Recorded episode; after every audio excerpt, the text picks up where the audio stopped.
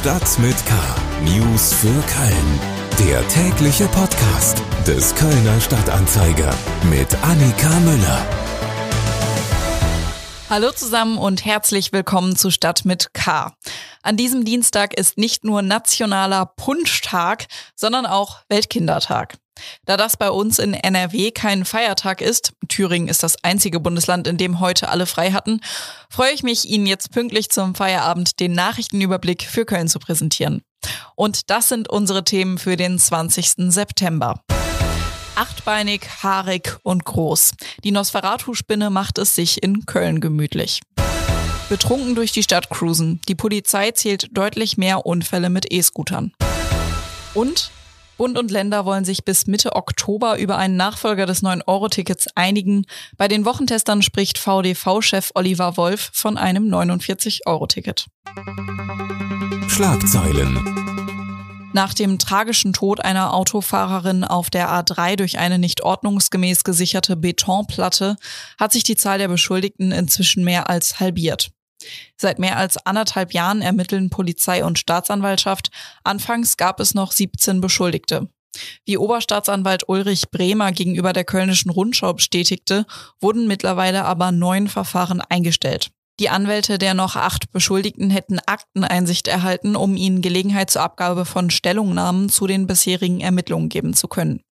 Wann es zu einer Anklage oder einer Gerichtsverhandlung kommen könnte, sei derzeit aber noch unklar. Die nordrhein-westfälische Landesregierung hat der von Kardinal Rainer Maria Wölki geförderten Kölner Hochschule für katholische Theologie untersagt, Priester des Erzbistums Köln auszubilden. Die Hochschule sei aufgefordert worden, allen nach dem Wintersemester 2019-2020 eingeschriebenen angehenden Priestern einen Wechsel an die Universität Bonn nahezulegen. So heißt es in einem Bericht von Wissenschaftsministerin Ina Brandes an den Landtag.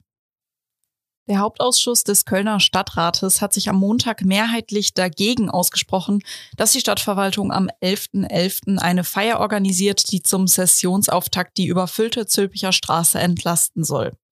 Diese Entlastungsveranstaltung hatten die drei Oppositionsfraktionen SPD, Linke und FDP von der Stadt gefordert, und zwar in einem deutlichen Abstand zur Zülpicher Straße, beispielsweise auf den Ringen zwischen Rudolfplatz und Friesenplatz. Das Ziel, die Karnevalsfeiernden aus dem Quartier Lateng heraushalten. Ihr Name klingt, als wären sie direkt einem Horrorfilm entsprungen und beim Anblick kann es einem durchaus kalt über den Rücken laufen. Kommen wir zu den Themen, über die wir etwas ausführlicher sprechen wollen. Köln. Wer eine Spinnenphobie hat, sollte jetzt lieber nicht hinhören, denn wir wollen über die Nosferatu-Spinne sprechen circa sieben Zentimeter groß und behaart und mittlerweile ziemlich oft in NRW zu sehen. Mir ist jetzt Maja Görz aus unserer Lokalredaktion zugeschaltet. Maja, du hast mit einem Kölner gesprochen, der tatsächlich schon die Nosferatu-Spinne bei sich zu Hause zu Besuch hatte. Was hat der denn so erzählt? Ja, der hatte die Spinne tatsächlich schon relativ oft zu Besuch. Zum ersten Mal im März auf seinem Balkon. Da war das ein ziemlich großes Exemplar, so acht Zentimeter, meinte er. Und seitdem hat er alle zwei Wochen oh. kleinere Exemplare in seiner Wohnung. Oh, das hört sich aber nicht so gut an. Was, äh, wie geht er damit mittlerweile um? Oder hat er gesagt, dass weiß er, warum da so oft welche sind? Er vermutet, dass die größte Spinne, die da war, Nachwuchs bekommen hat. So genau weiß er es aber auch nicht. Und tatsächlich hat er relativ entspannt reagiert. Entspannter, als ich es getan hätte, glaube ich. Wenn er mittlerweile eine Spinne sieht, dann fängt er sie ein und setzt sie raus. Wie verbreitet sind denn die Spinnen mittlerweile in Köln? Kannst du da irgendwie was zu sagen? Muss man jetzt damit rechnen, ähm, dass auch mir regelmäßig eine Spinne durchs Schlafzimmer läuft oder wie ist das? Ganz pauschal ist es nicht zu sagen, wie verbreitet die Spinne in Köln ist. Der NABU sagt, sie kriegen circa zwei bis fünf Meldungen am Tag, dass Menschen die Spinne in der Wohnung haben. Das heißt, es ist nicht ausgeschlossen, ähm, dass einem selbst auch mal so eine Spinne begegnet. Genaue Zahlen gibt es da gerade aber nicht. Und wird die Spinne wieder weggehen oder ähm, bleibt die jetzt für immer in Köln? Tatsächlich sieht es eher danach aus, dass die Spinne in Köln bleibt. Sie hat hier ein neues Zuhause gefunden und sich fortgepflanzt durch den Klimawandel und den heißen Sommer. Dass sie nochmal verdrängt wird von hier, ist nicht wahrscheinlich. Aber wir müssen uns da keine großen Sorgen machen, oder? Ich meine, sie ist schon giftig, aber ähm, ein Biss von ihr ist nicht tödlich, oder? Nein, und tatsächlich sind ja auch die meisten Spinnen giftig. Wenn ein die Nosferatu-Spinne beißt, dann ist das eher wie ein Bienenstich. So große Sorgen muss man sich da also nicht machen. Vielen Dank, Maya Götz. Mehr Infos gibt's auf ksta.de und natürlich über den Link in den Shownotes. Blaulicht. E-Scooter prägen längst das Stadtbild in Köln und sie sind auch immer wieder ein Ärgernis. Wir sprechen hier im Podcast ja auch öfter mal darüber. Und jetzt wollen wir auch mal darüber sprechen, wie viele Unfälle eigentlich mit E-Scootern passieren. Da ist die Zahl nämlich in letzter Zeit gestiegen.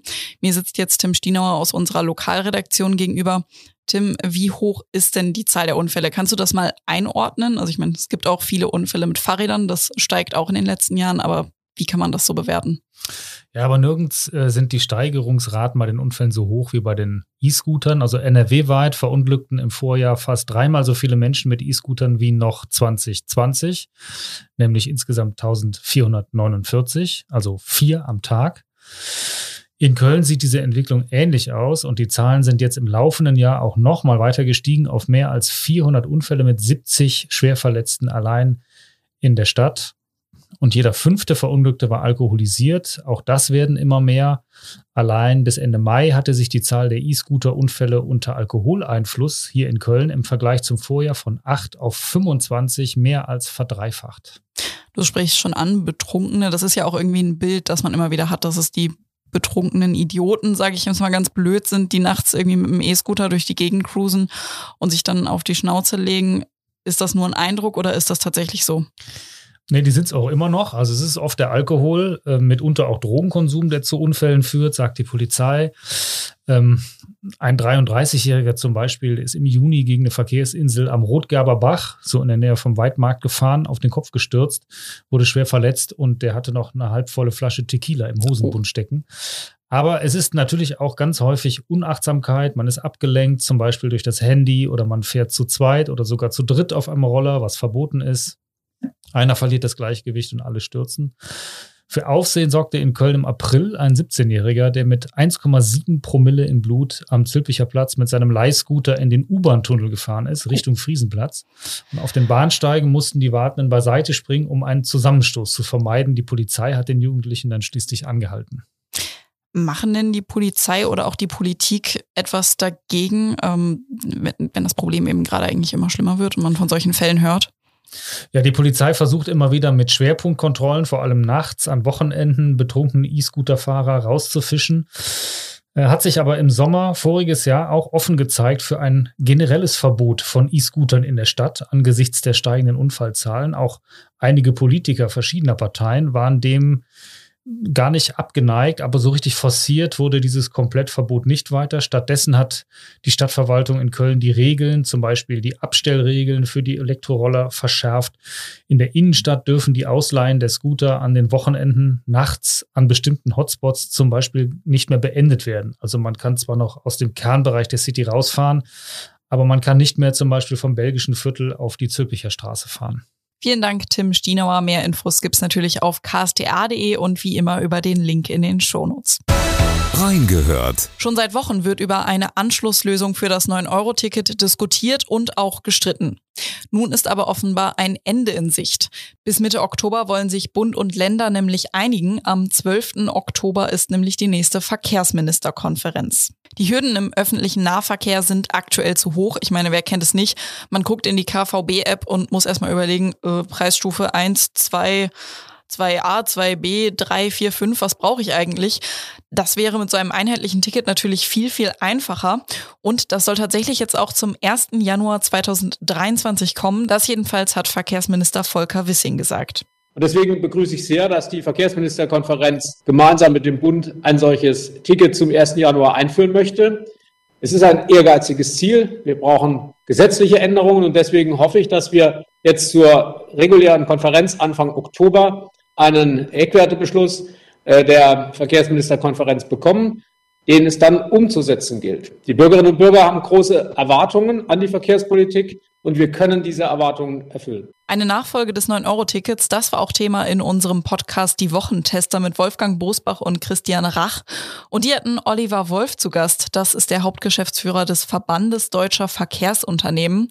Und der hat da von einem 49-Euro-Ticket gesprochen, hat auch gesagt, dass er davon ausgeht, dass Bund und Länder sich jetzt einigen werden, aber dass diese Verhandlungen sehr, sehr hart werden. Ich glaube, dass es eine Einigung geben wird, weil sowohl für Bund als auch für Länder ist der Druck viel zu groß und die Anforderung der Bürger riesig, dass es ein Nachfolgeticket geben wird. Also insofern glaube ich, wird es ein Ticket geben. Es wird aber harte Verhandlungen auch geben, denn äh, die 1,5 Milliarden des Bundes sind ein Angebot, man könnte sagen, ist zum Leben zu wenig und zum Sterben zu viel. Denn es geht ja nicht nur darum, dass man dann die Ausfälle, die stattfinden, eben finanzieren muss, sondern man muss auch den Verkehr als Bestand finanzieren. Und da wissen Sie vermutlich, dass wir in der Pandemie drastische Fahrgastrückgänge hatten. Die sind noch nicht aufgeholt und gleichzeitig laufen die Kosten völlig aus dem Ruder.